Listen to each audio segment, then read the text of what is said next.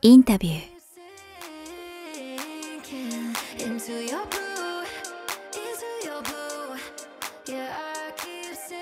こんにちは、堀野奈です。インタビュー。この番組は YouTube と Podcast 各プラットフォームよりお届けしています。YouTube のチャンネル登録、Podcast の各番組のフォロー、皆様よろしくお願いいたします。そして早川さん、今月最後です。よろしくお願いいたします。お願いします。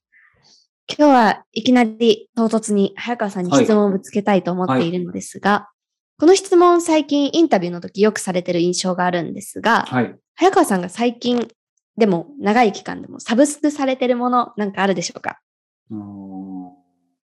ネットフリックス系、アマプラ系とか。ああ、まあまあ、その辺はしてますよね。それこそ石田イラさんの番組でもやりましたけど、ネットフリックスとかさ、えアマゾンプライムやってますけど、まあ、もっとマニアックな面白いと思うので、僕がですね、この2年ぐらい、1年半ぐらいやってるのはですね、アメリカの倉庫を借りてます。はみたいな感じですね。ちょっと結構険しい顔しちゃった。どういうことアメリですかカの倉庫をサブスクしてますって、ちょっと何してんだって感じだと思いますが、あこれはですね、ちょっと、ちょっと若干語弊があったかもしれませんが、僕、ほら、あのーサプリとかね、あはいといろんなもん結構、あと機材とかもそうですけど、あの、なかなか日本に売ってないちょっとマニアックなものだったり、高品質なものって日本に入ってきてなかったりするんですよ。はいはいはいで、はいもちろん日本でね、アマゾンとかで、楽天とかでそれを輸入して、うんえー買うこと、輸入してる方から買うことできるんですけど、めちゃくちゃ高いじゃないですか。確かに。まあ高いし、正直これ本物かなみたいなのもあったりとか。うんそういうものもあるので、あの、実はですね、何をしてるかというと、えっ、と、アマゾンのアメリカ版で買い物したいとか、アメリカの店から直接買って日本に届けられたらよくないですか？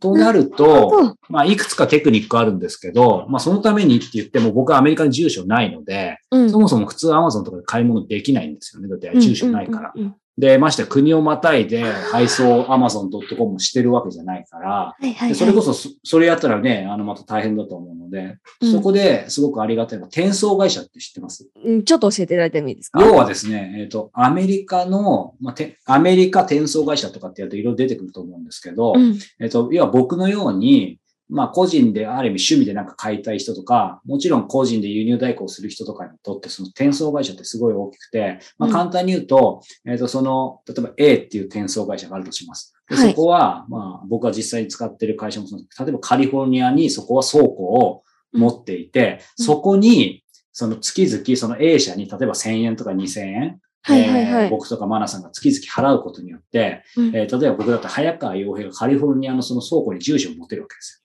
つまりその人は貸してくれてる。わかるでしょ？すごいシンプルな話なんだけど。はいはいはいはいはい。で、そうすると僕自体は、その、はえー洋平早川、カリフォルニアなんとかなんとかっていうので、普通に Amazon で、要は発送先があればいいわけじゃん。そっかそっか。で電話番号もこれそう電話番号もこれ使っていいよみたいな感じだから、Amazon からしたら、えーそこに住んでる早川洋平さんに送るだけ。で、もちろん違法じゃない。はそうそうあ、なるでほど。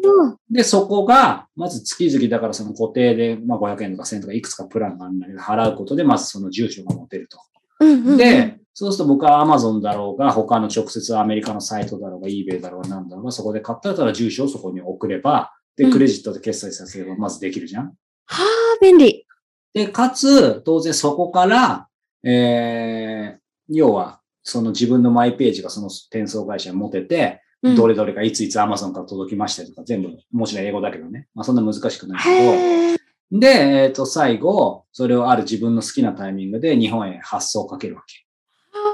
でそうすると。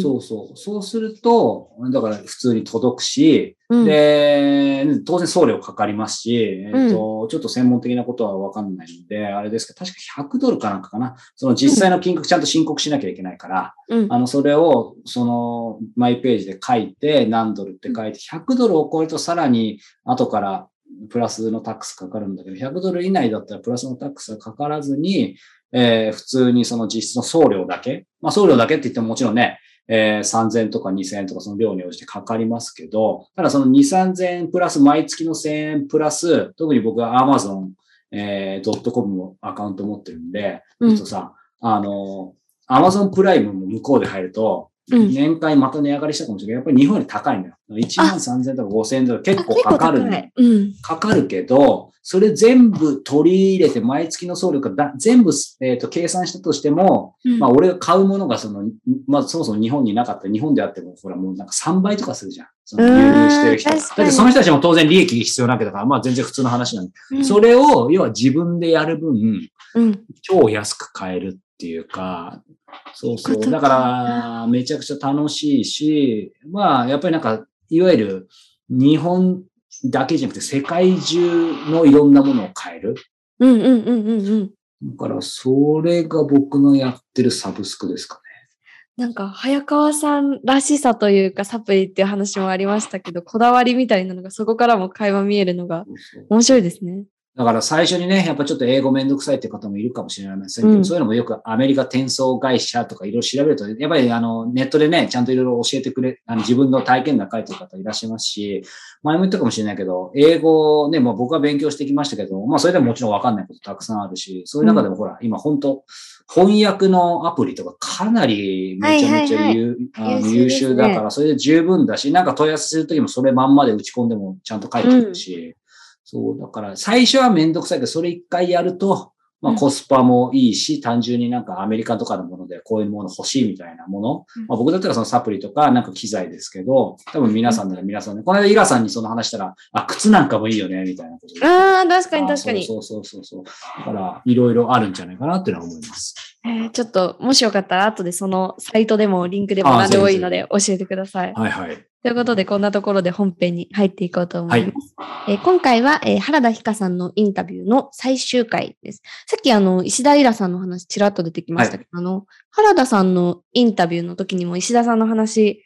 そうなんですよね。そいうそうそう。ね。そう、あのね、イラさんのことをすごく、あの、まあ、まあ、ファンと言ってもいいのかもしれないですね。うん。あの、原田ひかさんがね、あの文学賞を取られた時に、そのパーティーでイラさんとお目にかかって、ね、最初も名刺をもらって、そうそう今も取ってますってそうそう言ってくださったり。でもそれが本当にね、まあ原田さんのね、ここまで4回見てくださった方であれば、すごく本当に気さくな方で、うん、あの、丁寧な方でですけど、当然なんか、なんて言うんだろう、社交辞令でどうこうとかそういう方じゃないので、本当にこう、そう、まあ今日のね、最後の方で多分出てくると思いますけどね、えーこのね、えーベストセラー、えー、3000の使い方が実は、こう、石平のね、作品から影響があったみたいなね、いや衝撃的な発言もあったので、まあ非常にね、なんか今回僕の感覚で、やっぱり普通に書店で、あの、まあもちろんすごい方ですし、超ベストセラーのこの本ですけど、なんかインタビューを申し込ませていただいたことで、まあここまでこうやって繋がるとは思わなかったので、やっぱりこれがまたね、インタビューとか会うことの楽しみというか、っていうのは、それこそね、あの縁を紡ぐっていうのも大事ですけど、やっぱりね、なんか縁って逆に言うと誰にでもあるんだなっていう、うんそうんうん、だからそこをその後ね、どう生かすかっていうのは自分次第だと思いますけど、うんまあ非常にそういう意味で、あの、僕自体も、まあ仕事ではありますけど、なんかすごく楽しくありがたい、あの機会をいただきました。はい。原田さんから出てくるあの石田イラさんのエピソードなんかも皆さん楽しみながら最終回をお聞きいただければと思います。えーそれでは原田ひかさんのインタビュー最終回をお聞きください。ちなみに、えー、作家、小説家としてご自身の強みと弱みって一個ずつ挙げるとしたら何でしょう？まあ表裏一体かもしれませんけど。うん弱みの方はいっぱいあるっていうか、じ あのね、あんま、うん、これは本当になんか、あれとかではなくって、うん。自分は小説家としては、そん、本当ダメだなって思いいやいやだとしたらなんで小説書き続けてるんだって言われちゃいそうなんですけど、まあ出してくれるところがあるし、まあ書いてくださいって言われるところがあるからで、いや、もう本当にね、日々、もう石田さんもそうですけど、うん。もうそうですし、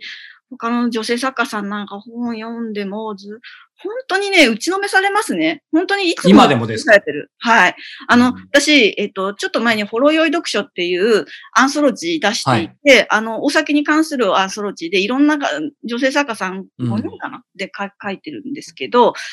それで読んでね、まあ他の作家さんにすごい打ちのめされて、うん。ちょっともうなんかやめたいぐらい本当に打ちのめされて、えあ、もうすごくて、その作品が。はいで、それで、その時、でも、それで、ちょっとショック受けたんですけど、でもうんまあ、いや、もうあんま無理せずに頼まれてる間だけ書こう、みたいな感じで、もう私、もうこんな、こんなところまではとっても無理だから、頼まれてる間は頑張ろう。そしでもあんまり無理しないようにしようとかわけの、なんかずっと考えちゃうぐらい、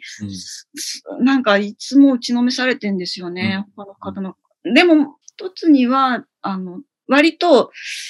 えっ、と、作品の小説の手離れがいいっていうか、手離れ？ある程度書いて、えー締め切りがあれば、うんあの、ポンってもう渡しちゃうっていうか、なかなかその、小説書いても、その、特に純文学なんかだと、うんはっきりとした締め切りないこともあるので、うん。実は書けてるんだけど、ずっと直し続けてたりとかして、ね、遂行をね、めちゃめちゃやる人いますもんね。そういう作家さんっていらっしゃるんですけど、私もなんか割とえいやってる感じでうん。書いちゃうんですよね。だから、そういうところが、は、がた割とたくさん量を書いていることではあるかと思います。うん、今なんか純文学の話ありましたけどね、も、もともとその純文の方からっていうのもあったと思いますし、まあ今やそのカテゴライズ自体がね、実際どうなのかわかりませんけど、それこそ去年、あれ一昨年かな。あの、角田さんにも僕も何回かお話ししたけど、はい。はい。彼女もね、もともと純文でね。まさに。エンタメで、はい。まあ、彼女なんかその純文で逆に全然需要がなくてみたいに謙虚におっしゃってましたけど、はなんか原さんの中では、なんか今そのご自身の中で、まあやっぱり純文というよりエンタメなのかなっていう、なんかこう拝読してると思うんでど、そういう感覚なんですか？あんまり気にしてない子。どんな感じなんです今はでもエンターテインメントを書いてるなという、もちろんあれはありますね。そかの、うん当然、まあ基本的には純文学史に出ているものがうん。純文学なんじゃないかなとは思うんです。やっぱり、あの基本的には。うん。だし、えっと、で、すごく純文学書いてた時は、あの、すごく時間をかけて直ししてくださるので、うん。もう本当に一年、あの、半年とか一年かけて、小さ、あの、100枚ぐらいの作品でもずっと何度も何度も直したりとかして、うん。文章も本当にいろいろ勉強させてもらったし、うん。それがすごくあるんですけど、そういうことあるんですけど、今はやっぱりエンターテインメントだなとは思いますね。はい。なるほどね。えー原田ひかさんの人生に欠かせないもの、えーキーワード、抽象的でも具体的でもいいですけど、直感で3つ挙げてください。なんだろう。まず食べ物っていうか、私はやっぱり食べること好きだし、うん。作ったりするのも好きだし、お店でいただくのも好きだし、うんうんうんうん。食べ物ってやっぱりあれだと思います。はい。あの、若い頃はそういう料理の仕事したいなと思ってたこともあるので、うんうん。食べ物ですよね。あとやっぱりお金かな。おうん。金は結構、今ちょうど小説も書けたのは、やっぱり自分がお金に対するこだわりというか、うん。勉強したりするのも好きだし、うん。お金の、えっと、普通の小説読むのとは別に、お金に関するものはうんしますね。うんうんうんやっぱり三つ目が本とか読書っていうのですかね。まあ、すごく普通ですね、でも。いやいやいやまあまあですけど、はい、はい。えーでも大事ですよね。でもなんか思ったのがすみません。初対面でこんなことを伺うのはちょっとあれかもしれないですね。やっぱおお金ってまさにおお金ですし、今もお金ってある意味迷わず出てきたと思いますし、なんて言うんでしょう 僕の勝手な、あの、やっぱり、まあ日本人ってやっぱお金に対してまだ癒やしいとか、なんかいろんなちょっとこうセルフイメージみたいなのあるじゃないですか。ですけど当然僕も好きですし興味あるんですけど、なうんなんかやっぱりお金ってすごく言われましたけど、ギラギラしてないというか、な、なんでしょうね。は、原さんにとってお金って何なんでしょうね。あの、2、3年前、うん前かなに NHK の、えっと、そういうスペシャルドラ、あの、スペシャル番組かなんかで、はいお金がどういうふうに成り立ってきたかっていう話をやってたんですね。はい。それ、すごく、あ、まあ、まあ、すごく普通の話なんですけど、最初は物々交換いろいろしてたのが、はいはいだんだんお米と麦っていうものができてそのお米と麦の単位で物。交換というか、ある種のおお金みたいなものだったんだけど、やっぱり麦もお米も運ぶの大変だし、だんだんちょっと劣化してきたりもするので、うん。まあやっぱりちょっとそれだけじゃ使いにくかったところに、そのに変わるっていうことで、まあ、コインというかうん。お金というものはできていくんですよね。で、そう、まあ、それってそのだけのことと思いがちなんですけど、実際にはそこから分業みたいなことが可能になってきて、洋服だけを作っていく人とか、それとか、あの、さ作物だけを、ご飯、あの、食べ物だけを作る人とか、うん。いろんな人が出てくることによって、すごい社会ってわーっと大きく発展したっていう話だったんですね。うんうん。で、もう小説家って、お金なかったら多分、その、そのシステムできなかったら多分、生まれなかったと思うんですね。うんうん。で、あの、自分でその物々交換とかも含めて、はい。あの、自分で作って食べなきゃいけなかった時代では、もう 小説っていうもの自体がなかっただろうし、うん。うん。っていうことを考えて、私はなんか、あかねっていうシステムをうん。すごくありがたいと思っていて、うんうん。ね、その物々交換とか、その自足の世界では多分私は、そんなには長生きできないっていうか、あんまり稼げなかったっていうのもあるだろうし、金と小説を切り離してあんまり考えられないなとは思っています。なるほど。はい。なんかすごく腑に落ちました。えーご両親から教わったこと、学校で教わったこと、ご自身で身につけたこと、それぞれ一つずつ挙げるとしたら何でしょまあちょっとお金のことだったから、ううん。あなんだけど、父が二つ、よく言ってたことが二つあって、一、はいつは、えっ、と、金は後からついてくるっていううんうんうん。ことがあった、いうことがあって、だから、うちのち、まあ父なんかもうずっと、えっと、お金がないというか、就職してなかった時期があったんで、でもやっていけば、その一生懸命自分のやりたいことやっていけば、後からお金ついてくるよっていう多分ことだと思うんですね。お金が稼げるようになるっていうことだと思うんですね。それと、父がよく言うのが、人生ってその、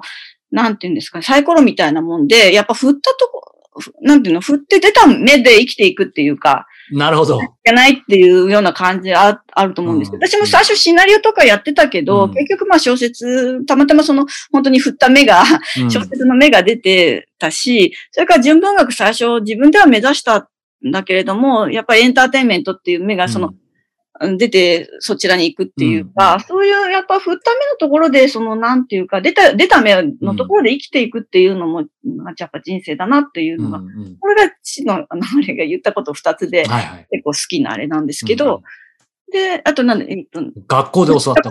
こと？うん。学校で教わったことですか？そうです。まあ、さっきの本当に 8×12 なんかも。ああ、まさにですね。はいはいはいうんそして、じゃあご自身で身につけたこと、今、今指針になってること。うんそうですね。まあ、ものすごいいろんな本読ませ、読んできたことが、今やっぱりその、うんえっと、そうね、自分で学んだこと、そうですね。その、やっぱり文学全集をたくさん読んできたっていうのが今の自分の一つのあれになってるなとは思うんですけど、しあの元になってるなと思うんですけど。ちなみに今、ふとこう、ごご自身の、例えば机だったり、積んどくだったり、何でもいいんですけど、はいなんかパッと見、最近今よ読んでいるもの。でちょっと最近じゃないんですけど、どうしても一つい、あの、言ってもいいですあ、ぜひぜひぜひ、お願いします。うん。じゃーん。おさすが、これは忖度してるわけじゃないですよね。どうじゃ、忖度じゃないんです。本当に、もう、この小説すば、すごく、あれで、はいで、もう何度も読んでるし、へボロボロになっちゃってるのは、人に貸して、そしたら人が、その人が濡らしちゃって、あ、なるほど、なるほど。はいもう本当に白井さんのラスト、本当にいいので読んでくださいっていうか、はあの、あの、ラストって本当に、はい。なんていうんですかね、いろんな人の最後のそうですね。イメージなんですね、うん。の話なんですよね。うんうん、で、特にこの中に一うんつラストジョブっていう話があっうんて、うんえっと、お金が、その、本当に普通に暮らしてる主婦の、あの女性が、主婦の、えー30歳ぐらいの女性が子供もいらっしゃる、お子さんもいらっしゃるんだけれども、な、何を悪いことしたわけでもないんだけれども、うん。まあかロ、ローンとかいろんなことにあって、すごい、あの、借金を抱えちゃってるんですよね。で、彼女はあるこことで、その、うん。それをなんか、まあそこから救われるんですけど、もう本当にこの、私、あと、今日ね、もう一回読み返したんですよ。朝。そしたら、やっぱりもう一回泣いちゃって、やっぱり、へで、この、な解決の仕方って賛否あると思うんですけど、ーうんでもね、これ以上言えないんですが、すごい、えっていうような形で解決されるんですよ。だからもう、ね、本当にあれだし、私、こう貧しいというかな、はい。本当に明日のお金にも困るような、あの、主婦の人って、うん今は、あの、私の主婦の人の描き方みたいなのは、多分もう私ここから取ったんだなって、もう今朝を読みながら、多分3000の使い方にも本当に、こうちょっと、3000の使い方はそんなに便利な人出てこないですけど、はい。主婦の人でお金に困ってるみたいな話ってきっと、もうここから、あ、私ここから学んだんだなってすごい今日も思って、えー、ありがとうございます。なんかもう、もう CM みたいになってますね、これ。そう3000の使い方はラストから生まれたと。なんですよ。あの、なんか、お伝えしてくださいって言おうと思って、はいここに今用意してたんですけど、本当に忖度じゃなくていい小説なんであ、ぜひ読んでください。ありがとう。もう最初の名詞に始まり、ここの部分もそうですけど、なんかあの、この大人の捕獲ラジオ、最近イラさんが本の紹介コーナーあるんですよ。はいもう。ここだけ切り出させて別でいただきたいぐらいですね、もうね。本当にありがとうございますはい。とんでもないです。はい。あのー明日ですね、えー、タラレバ系で恐縮なんですけど、すべてが朝起きたらゼロになってですね、えー原田さんここまで積み重ねてきた実績もす、はいはい。はい、すべて消えてゼロになって、で手元に、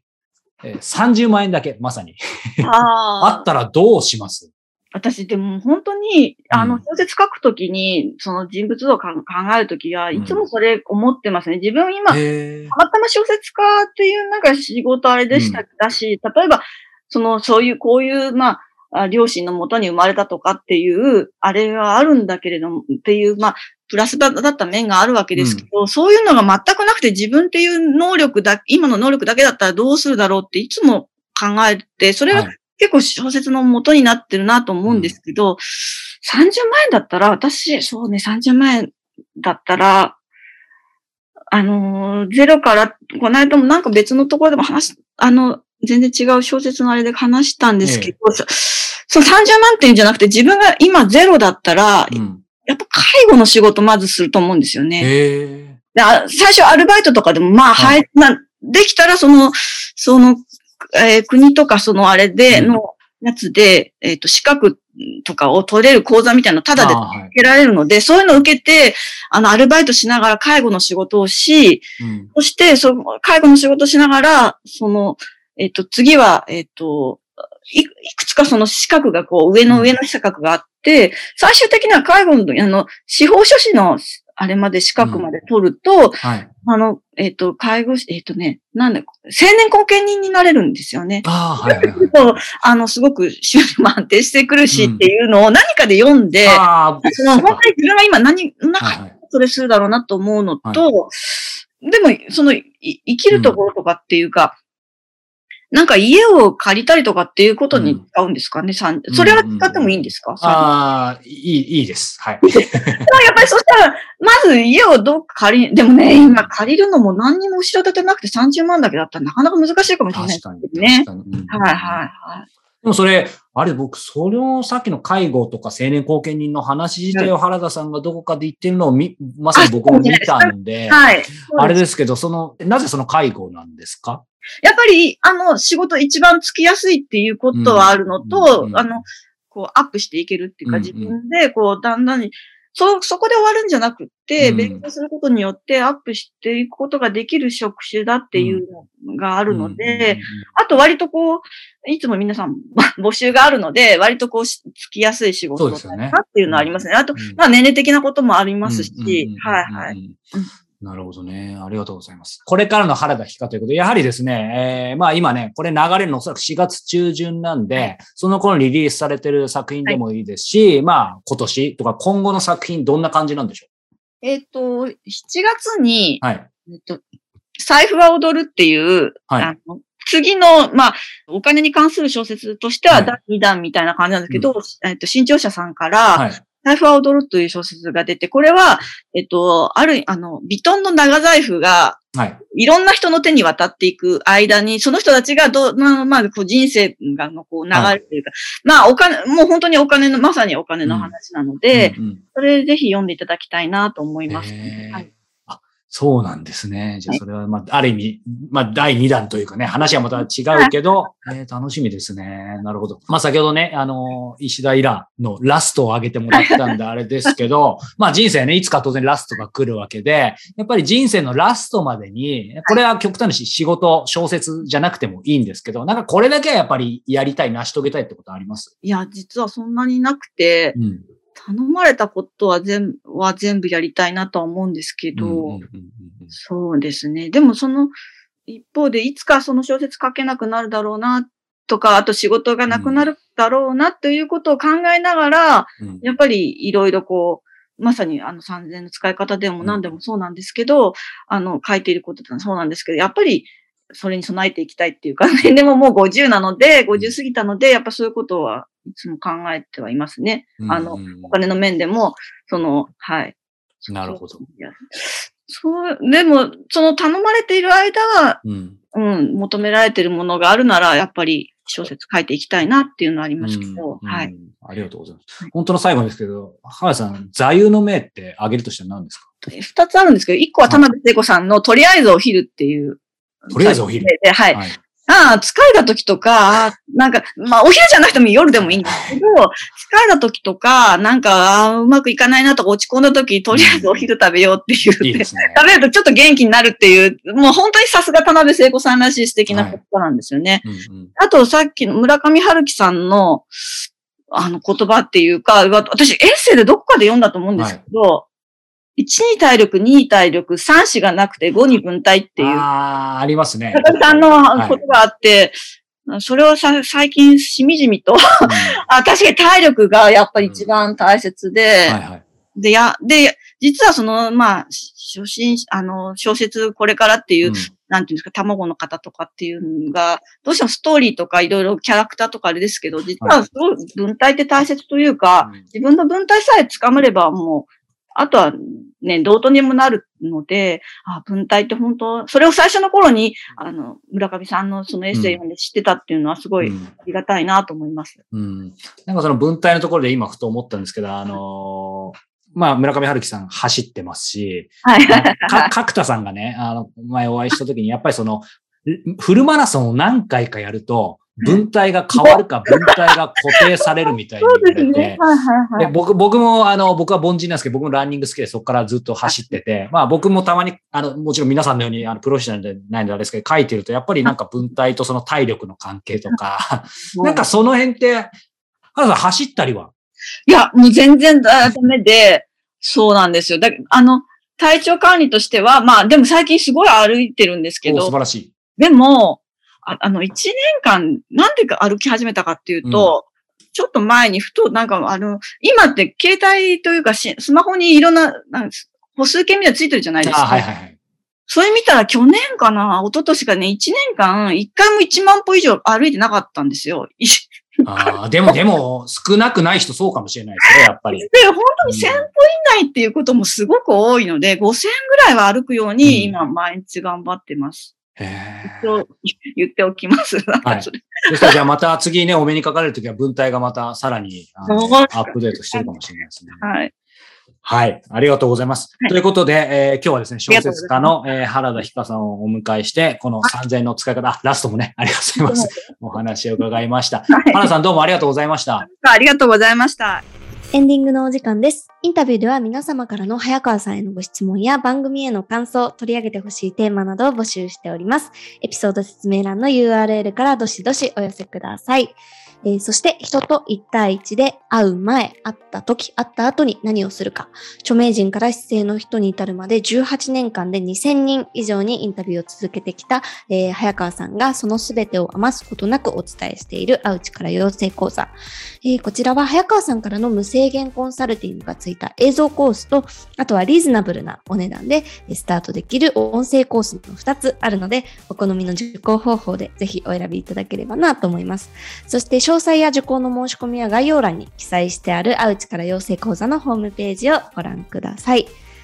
ということで、そろそろエンディングのお時間、お別れのお時間ですが、はい。今日は4月の29日ということは、はいゴールデンウィーク初日、そうですね。お出かけされる予定は、まだね、収録日3月だから先ですけど、そうですね。あるんですか？間違いなく、はい、ございませんね。えいつものよと、いつもの通りですね。はい。あの、コロナとか関係なくないですね。ないですねってちょっと語弊あるけど、まあ、全くどこも出ないっていうことはないですけど、極力出ないですね。まあ、理由はまあ、二つですね。もともと出たくないプラス、